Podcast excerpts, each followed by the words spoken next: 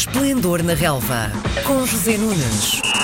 É mais uma segunda-feira com esplendor na relva para hum, ouvir aqui na RDP Internacional. Olá, José Nunes, bom dia. Olá, Karina, bom dia. Às vezes, eh, depois de um empate, e vamos começar já assim, diz que ficou tudo na mesma, eh, mas talvez não seja este o caso no Porto Sporting do sábado passado, que acabou com um 0-0 bem redondo. O que é que faltou às equipas para conseguirem marcar, José? Acho que falaste bem, ficou tudo na mesma em termos de diferença pontual, mas não está tudo na mesma porque falta menos um jogo e o Sporting já conseguiu passar em colmo por um estádio Sim. muito difícil. Seria seguramente sempre uma das eh, deslocações hum, mais complicadas e com maior risco da equipa que vai dominando o campeonato português ao cabo de 21 jornadas. Hum, o Sporting esteve à altura das circunstâncias, hum, fez um jogo do ponto de vista defensivo muito. hum, muito bem conseguido. E hum, do outro lado, a equipa do Porto, que esteve mais perto de ganhar o jogo, que poderia eh, ter marcado, é um facto, teve quatro oportunidades claras para o fazer, não conseguiu fazer, que me recordo, o Sporting só teve uma, mas hum, enfim, eh, digamos que o futebol tem essa componente incontornável eh, do gol e sem ele não ganhas.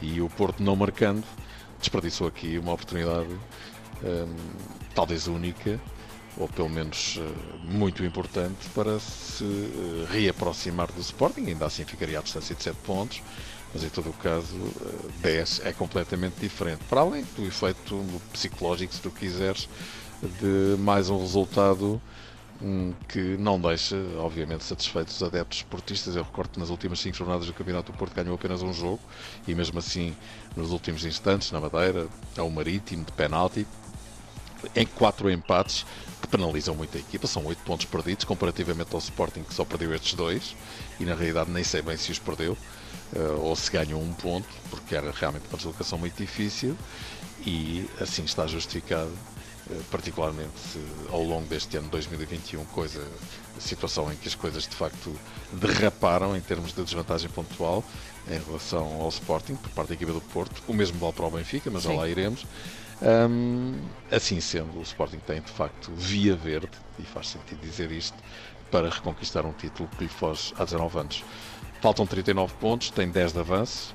Claro que uh, as coisas, obviamente, não estão fechadas, pode sempre acontecer, enfim, uh, qualquer coisa de surpreendente, mas atendendo ao facto do Sporting, ao cabo de 21 jornadas, ter o comportamento que está a ter, 17 vitórias em 21 jogos, 4 empates vejo com dificuldade, e creio que a esmagadora maioria das pessoas me acompanhará, que o Sporting agora e de repente deixe esbanjar uma vantagem tão confortável, tão folgada e que tanto uh, fez por uh, a ter, não é?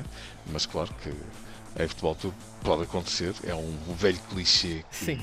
tem de facto aplicação prática e por isso vamos esperar para ver como é que o Sporting gera também a euforia que parece já estar a apoderar-se dos seus adeptos. Não sei se será a melhor forma de encarar eh, as coisas. Também se percebe toda esta alegria que os sportingistas estão a sentir pelo facto de acumularem desilusões de há tanto tempo a esta parte. Mas creio que Rubén Amorim tem toda a razão quando diz que é preciso ir com calma e jogo a jogo. E o trabalho dele, fundamentalmente, agora é hum, evitar que essa euforia antecipada se propague à equipa. Se isso acontecer, pode ser perigoso. Vamos à parte menos eufórica, então. Na, na semana passada, o Benfica terminou a temporada europeia, eh, foi eliminado da Liga Europa. Restam então o Campeonato e a Taça de Portugal. O próximo jogo para o Campeonato é esta tarde, justamente às 7 contra o Rio Ave.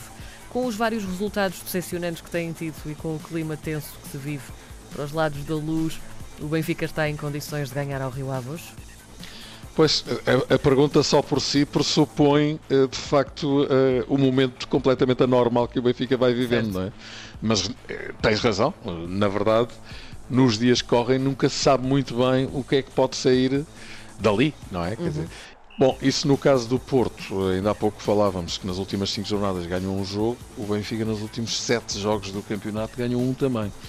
Portanto, por aqui se vê, e com a quantidade de pontos que o Benfica, entretanto, perdeu, enfim, a premência com que o Benfica vai encarar esta partida frente ao Rio Ave. Acredito que não seja um jogo fácil, como fáceis não têm sido nenhuns dos jogos que o Benfica no passado recente tem tido. Uh, é verdade que O Benfica pode ser um dos beneficiários da jornada se fizer prevalecer a sua condição de equipa mais forte, mais a mais a jogar em casa frente a esta equipa do Rio Ave, já que Porto e Sporting eh, empataram e perdendo pontos Evidentemente que o Benfica pode reduzir um pouco a distância, e no caso do Porto é muito importante, porque eu creio que, aliás, como se viu ontem pela entrevista do Presidente do Benfica, Luís Filipe Vieira, o uh, grande objetivo da equipa é o segundo lugar do campeonato e ganhar a taça, porque olhando para os 15 pontos que tem distância para o Sporting, neste momento 16, claro que isso é completamente uma quimera, e se o Benfica ganhar, ficará a 3 pontos do Porto, o que de alguma forma permite uh, olhar de forma diferente para esta luta com o grande rival, sendo que no meio de tudo isto, com Porto e Benfica a derraparem todas as semanas ou quase todas as semanas, o Sporting de Braga já vai no segundo lugar isolado do campeonato e a 9 pontos do, do Sporting, é a equipa